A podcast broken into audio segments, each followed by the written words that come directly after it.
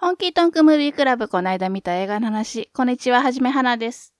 元気ですか？お前がなって感じでね。本当にあの申し訳ない。あのね、前回のグロリア表をちょっと聞き直してみて、ひどい。テンションが低すぎ。これまずいでしょってぐらいテンションが低くて、しかもろれつもやばいっていうね。本当に申し訳ない。あのね、酔っ払ってるわけじゃないの。酔っ払ってるわけじゃないんだけれども、朝3時に撮ってて、そのひそひそ感がまあ半端ないというか、もうちょっとね、反省しました。仮にも配信をする人間がこのテンションまずいだろうっていう、今日はちょっと元気出していきます。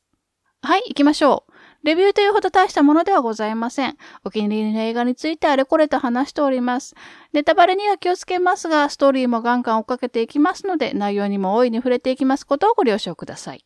今日の映画は、ベイビードライバー。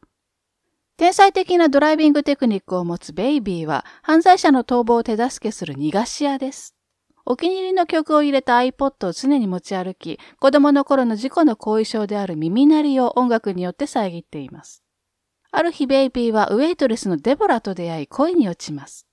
彼女のために足を洗おうとしますが、そのドライビングテクニックを手放したくない組織のボスに脅され、無謀な強盗に手を貸すことになります。公開年度2017年、監督エドガー・ライト、出演アンセル・エルゴート、ケビン・スペイシー、リリー・ジェームス、ジェイミー・フォックスほか。はい、今回の映画はベイビードライバーです。これはね、本当に世界中にファンがいる映画なので、本当言うと、一人で発信するというより、たくさん大勢の人たちで、あ、あの部分いいよねっていう風に語り合いたい映画なんですよ、私的には。で、あの、毎度のことなんですけれども、もう私なんかよりも詳しい人も深い人もまあたくさんいますので、はじめはらの話はあくまでもちょっとこれじゃあ見てみようかなって思うぐらいのとっかかりになればいいかなぐらいに思っております。なのであの、詳しい人は、うん、知ってる知ってるって思いながら、初めて知る人は一緒に沼に沈んでいければいいなと思っています。はい、行きましょう。えー、この映画は監督のエドガー・ライトが21歳の頃から温めていたゲッタウェイドライバーの映画です。ゲッタウェイドライバーというのは、まあ、逃がし屋のドライバーをそういう風に呼ぶらしいです。最近覚えました。だからあの、初回でドライブ表でやった時のドライバーもゲッタウェイドライバーですよね。で、とにかくこの映画音楽ありきで撮られてる本当にミュージックファーストの映画だと思います。だってもそもそもこのベイビードライバーっていうタイトルがサイモンガーファークルの曲のタイトルですからね。で、この映画を象徴するシーンをいくつかまあ簡単に話させていただきたい。結構あるんだけれども話させてください。まず冒頭の銀行強盗のシーン。画面で車が止まって車内から実行犯が銀行へと出ていきます。アンセレル・コート演じる主人公のベイビーはまあドライバーですから音楽を聴きながら車の中で待っています。この時の曲がジョン・スペンサー・ブルース・エクスプローションのベル・ボトムスという曲です。ベビーはワイパーを動かしたり、ミネラルウォーターのボトルをマイクに見立てたりしながら、まあノリノリで聞いています。そこへ仲間が帰ってきて、そこからド派手なカーチェイスが始まります。この間もベルボトムスはずっとかかっています。なんなら6分弱フルレングスで流れます。普通ね、映画で流れる曲って1曲丸々流すことなんてないと思います。だけどどうしてこんなに冒頭から音楽にフォーカスされてるのかといえば、このシーンが全ての始まりだからです。というのも、エドガー・ライトが初めてこの曲を聴いた時に、このカーチェイスのシーンが浮かんだんだそうです。だからこのシーンがこの映画の全てのトリガーになってるんですね。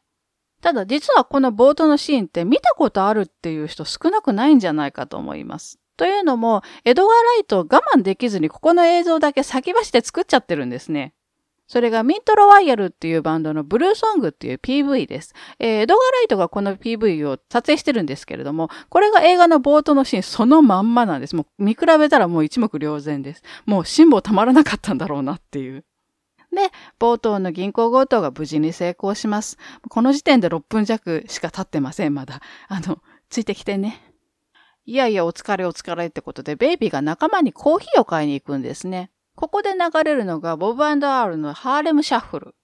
このシーンで曲に合わせてベイビーが踊るように街を歩くんですけれども、歌詞と動きが完璧にシンクロしてるんですね。で、この曲自体ダンスの歌なので、その歌詞通りに左に動く、右に動くみたいな感じで歩いていくんですね。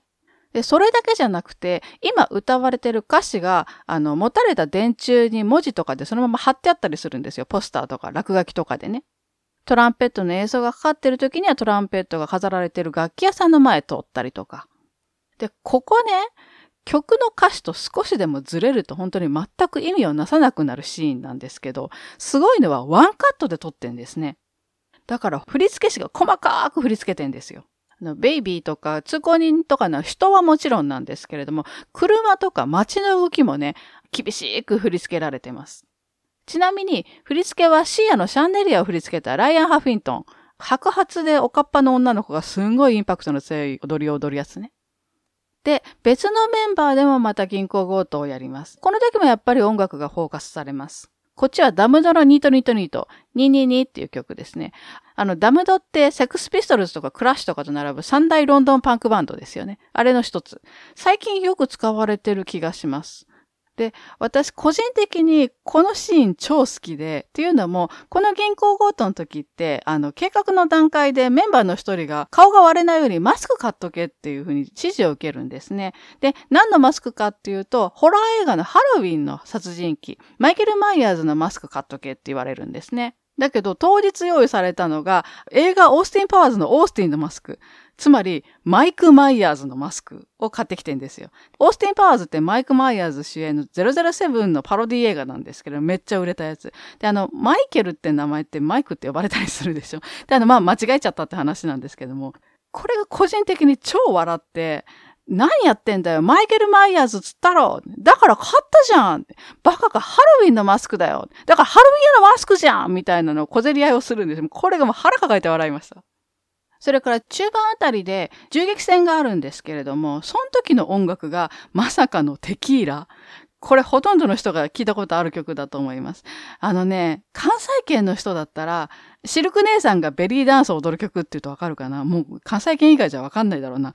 絶対聞いたことあると思います。で、このシーンもやっぱり曲と登場人物の動きがまあバッチリ合ってて、まあほんと気持ちいいこと気持ちいいことっていう。で、曲の最後なのテキーラーっていうのを、あの、ジェイミー・フォックス演じるバッツが言うんですけれども、これをまあセクシーに言って、その後ろで手榴弾ドーンっていう。いや、もう最高でしたね。で、ちょっとくどめにいくつかのシーン触れてみたんですけれども、もう4つも触れましたからね。本当申し訳ない。あの、私が触れたシーンっていうのは本当ともすればそれぞれ曲の PV としても見れると思います。っていうのは、映画と引き立てる音楽っていうの一面と逆に音楽を引き立てる映像っていう両方を満たしてるものすごくクオリティの高いシーンたちだと思うんですよ。だからいろんな見方を楽しんでほしいっていう意味でいっぱいあげてみました。ただ、ここに挙げた曲に限らず、ほとんどのシーンで音楽と劇中の登場人物の動きが、まあ多少なりともシンクロしています。曲に合わせてお金数えたりとかね。で、実は、撮影中にすっごい大きい音で音楽流しながら撮ってたそうです。だからみんな同じ曲聴いてるんです、登場人物たちが。で、音楽かけられない時は誰かが喋ってるとかね。そういう時は、あの、こっそりイヤホンでやっぱり同じ曲を共有してたそうです。で、監督の人脈なのか、ミュージシャンが結構顔出してる映画です。さっきのマイク・マイヤーズのシーンの時とかは、レッチリのフリーが出てました。あの、レッドホットチリペッパーズのベースのフリーが出てます。実はフリーって結構俳優としても仕事をしてて、一番印象深いのはやっぱり91年のマイプライベートアイダホ。まあ私が印象深いってだけなんですけれども、これあの、フリーの親友だったリバー・フェニックスが主演の映画なんですけれども、ホアキン・フェニックスのお兄ちゃんね。あとはキアヌ・リーブンスも出てたのは懐かしいな。で、フリー以外にも結構出てるらしいんで、まあ、詳しい人は探してみてください。で、劇中では、これらの曲をベイビーが今聴いてる曲っていう位置づけがほとんどなんですね。あの、耳鳴りがするからずっと曲を聴いてるんですけれども、ベイビーはこれらを iPod で聴いてるんです。ベイビーが小さい頃に両親からもらったプレゼントから始まって、それ以降たくさんの iPod を持ってるっていう設定なんですけれども、あの、それも結構初期のでっかいやつが多いんですけれども、これ、他のデバイスじゃなくて iPod っていうのも監督のこだわりだそうです。っていうのも、監督曰く iPod って人が初めて自分の人生のサントラを持ち歩けるようになったデバイスだみたいなことを言ってましたね。つまり、レコードとかテープとか CD とかと違って何万曲、何万曲がないのかな？まあ何百曲と曲を持ち歩けるし、巻き戻しも早送りもなくて好きな時に頭から何度でも聴けるっていう。巻き戻し早送りって若い人わかりますかね？あの、わからなかったら、お父さんとかお母さんに聞いてみてください。まあいいや。だからあの iPod には監督的にはだいぶこだわりを持って使ってたらしいです。で、ちょっとくどいぐらいに音楽の話をしてしまったので、他のポイントもちょっと触れていきます。まあ、ゲットウェイドライバーの映画っていうぐらいですから、当然車もしっかり力を入れてるんですね。で、あの、逃亡に使われる車っていうのが劇中3種類ほど出てきます。やっぱり印象深いのは冒頭の銀行強盗のシーン、あの、ベルボトムスがかかってたところね。ここで使われてるのが、スバルのインプレッサー WRX。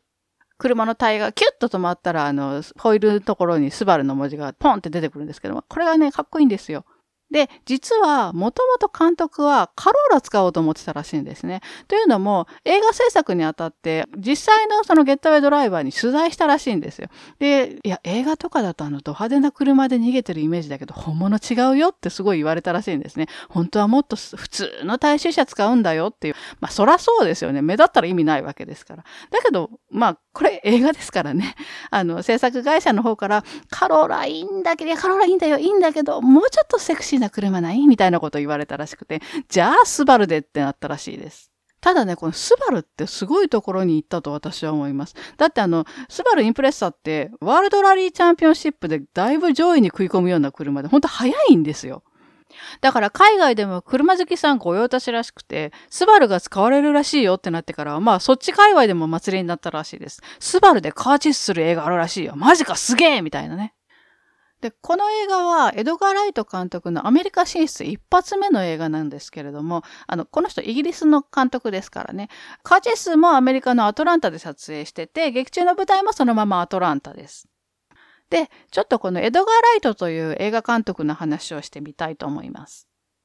この監督を一躍有名にした映画は、まあなんといっても2004年のショーン・オブ・ザ・デッド。これベースはゾンビホラーなんですけれども、ホラーベースのコメディ映画です。いや、これね、すごいよ。本当今までのゾンビホラーの概念を覆した映画だと思います。恐怖と笑いって表裏一体だと思うんですけど、それをエンターテインメントにどう作るかってかなりの技量が必要だと思うんですね。で、エドガー・ライトは、そのホラーをコメディに昇華させた、本当素晴らしい功績だと思います。私ちょっとホラー好きなので、ホラーについてはそのうちしっかり話したいと思います。で、このショーン・オブ・ザ・デッドの中でエドガー・ライトの真骨頂とも言えるシーンがあって、終盤でゾンビと主人公たちが対決するっていうシーンがあるんですね。ゾンビ倒すって言っても、これはイギリスが舞台なので、基本銃って使えないんですよ。あの、イギリスは銃ダメなので。もうせいぜいあの、硬い棒とかでボッコボコにするしかないんですね。で、この時に、ジュークボックスで主人公たちがクイーンの Don't Stop Me Now をかけるんですね。で、大人数人がかりで曲に乗せて、あの、こう殴りつけるわけですよ、ゾンビを。で、怯えながら横の方で避難してるお母さんとか友達の彼女とかも、あーっていう怯えた顔をしながらリズムに乗ってるんですよ。これがね、本当にもうめちゃめちゃ笑えたんです。で、エドガーライト曰く、今回のベイビードライバーっていう映画は、ショーン・オブ・ザ・レッドのこのシーンがずっと続いてるっていう感じだそうです。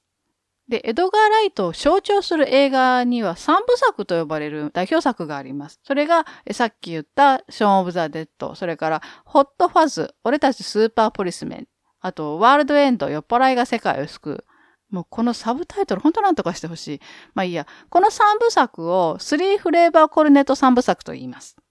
まあ、それはなんじゃらほいって話ですけれども、要は全部同じメンツのチームで作られた映画なんですね。あの、仲良しの俳優でサイモン・ペグ、最近あの、ミッション・インポッシブルのレギュラーっぽい感じになってますけど、と、ネイサン・フロスト。あと、プロデューサーのナイラ・パーク。これがチームになって作ってるんですね。まあ、内容は、つながりは全くないんですけれども、三つとも登場人物が劇中でコロネットアイスを食べるっていうんで、まあ、ギャグで付けた名前ですね。えちなみに、あの、ナイラ・パークは、このベイビードライバーでもプロデューサーやってます。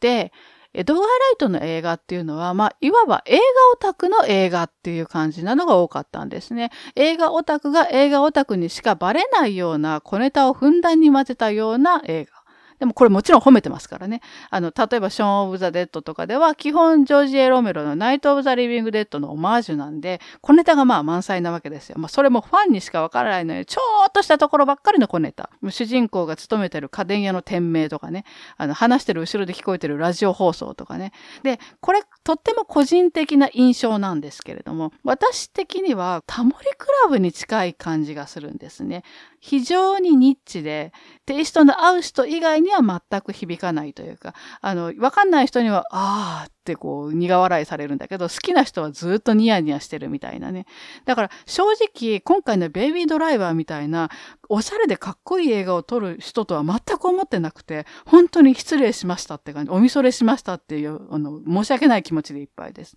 才能ってすごいね、やっぱりね。で、公開当時は日本にもプロモーションに来たらしいです。ちょうどフジロックの時期だったらしくて、そっちの方もまあ楽しんで帰ったみたいですね。あとなんかタワレコとかも行ったらしくて、インスタにあの、キリンジのジャケット、このジャケ好きとか上げてたりします。ちょっと面白かったです。で、今回ミュージックファーストの映画だったので、他に音楽やべえっていう映画をちょっと考えてみました。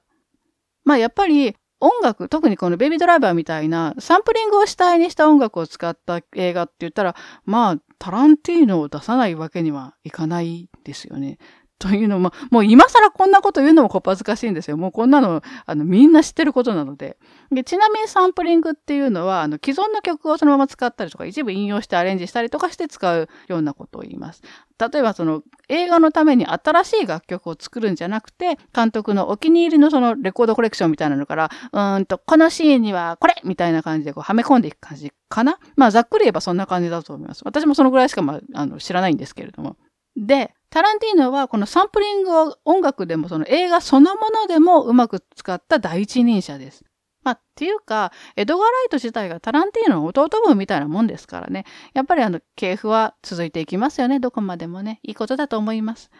あと近年でサンプリングでまあ大成功したと言ったらやっぱりガーディアンズ・オブ・ギャラクシー。これマーベルではあるんだけど本当に SF 版タランティーノムービーって言われたほどすんごく音楽のかっこいい映画でしたよね。あの、実はこのガーディアンズ・オブ・ギャラクシーのリミックス、あパート2ね。これの公開時期がベイビードライバーと被ったらしいんですよ。で、そこであの、ガーディアンズ・ギャラクシーの監督のジェームス・ガンとエドガー・ライトすり合わせを事前にして曲が被んないようにしたっていう話がありますけど、いいですよね。こういう同業者が横に繋がって仲いい感じって、あの、映画ファンとしてはほっこりします。あの、デルトロ監督が自分のツイッターでベイビードライバーの応援してたりとかするのもなんかほっこりしましたけど。あと、個人的におすすめなのは、これサンプリングに入るかどうかわかんないんですけれども、2007年のアクロス・ザ・ユニバース。まあ、タイトルからまんまなんですけれども、ビートルズの曲に合わせて60年代ぐらいの若い男女の青春ストーリーみたいな映画です。これ、まあ、主人公がイギリスの青年で名前がジュードで、ヒロインがルーシーっていうもうまんまの映画ですよね。まあ、ビートルズは今でも間違いないよね。あの、アイアムサムとかでもビートルズ縛りの音楽でまあ素晴らしかったんですけれども。で、それからまあサンプリングとかそういうのから離れてもっとシンプルに最高の音楽映画ってなったらもう私的には何と言ってもブルース・ブラザーズ。まあサタデーナイトラブから生まれた伝説の映画ですよね。ちなみにこの映画でもド派手なカーチェイスをやってるんですけれども、当時はまあ CG なんかなかったので完全に本物。ショッピングモールワンフロア全部景気よくぶっ壊してたりとかします。もうこれだけでも見る価値はあると思います。こういうのもできないんだろうなっていうね。あと、これもそんなに新しくないんですけれども、97年のドイツの映画で、バンディッツっていう映画があります。これね、良かったですよ。あの、女の子が数人で、けあのまあ、女の子っていうか助手なんですけど、刑務所の中ではガールズバンド組むんですね。ラストがね、良すぎる。言わないけど、なんだろう。ブッチキャシリとサンダンスキットみたいな、本当にこう、素晴らしいラストでした。ああ、また今回もほとんど俳優陣に触れられなかった。なんか唯一触れたのがフリーっていうのが多いって感じでしたけど。あのね、主人公のベイビー演じたアンセレル・ゴートとかは本当に次世代を担う若手の俳優さんなので、いろんな他の映画も見てみていただきたい。はい、じゃあもうそろそろ終わんないといけないね。あの、音楽にしっかり力入れてる映画っていうのはもうほぼ間違いないと思います。またあの音楽が映画を作るあるいは作り変えるっていうことすらあると思いますよね。近年で有名な例ではアナ雪。あれも曲があまりにも良すぎるので、エルサをヴィランからヒロインに変えたっていう話ですよね。逆に、音楽いいけど映画ダメだったなんて作品、私はあんまり知りません。そういうのがあったら本当に純粋に興味があるので知りたいです。それって音楽がズバ抜けてすごいってことだと思うんだよね。で、映画が好きな人で音楽を軽視する人なんてまずいないと私は思ってるんですけれども、まあ、ぜひもっとフォーカスして見てもらえればもっと楽しいかもしれません。はい。ではそろそろ今回も終わりにしたいと思います。最後まで聞いてくれてありがとうございます。映画をたくさん見て豊かな人生を送りましょう。はじめはなでした。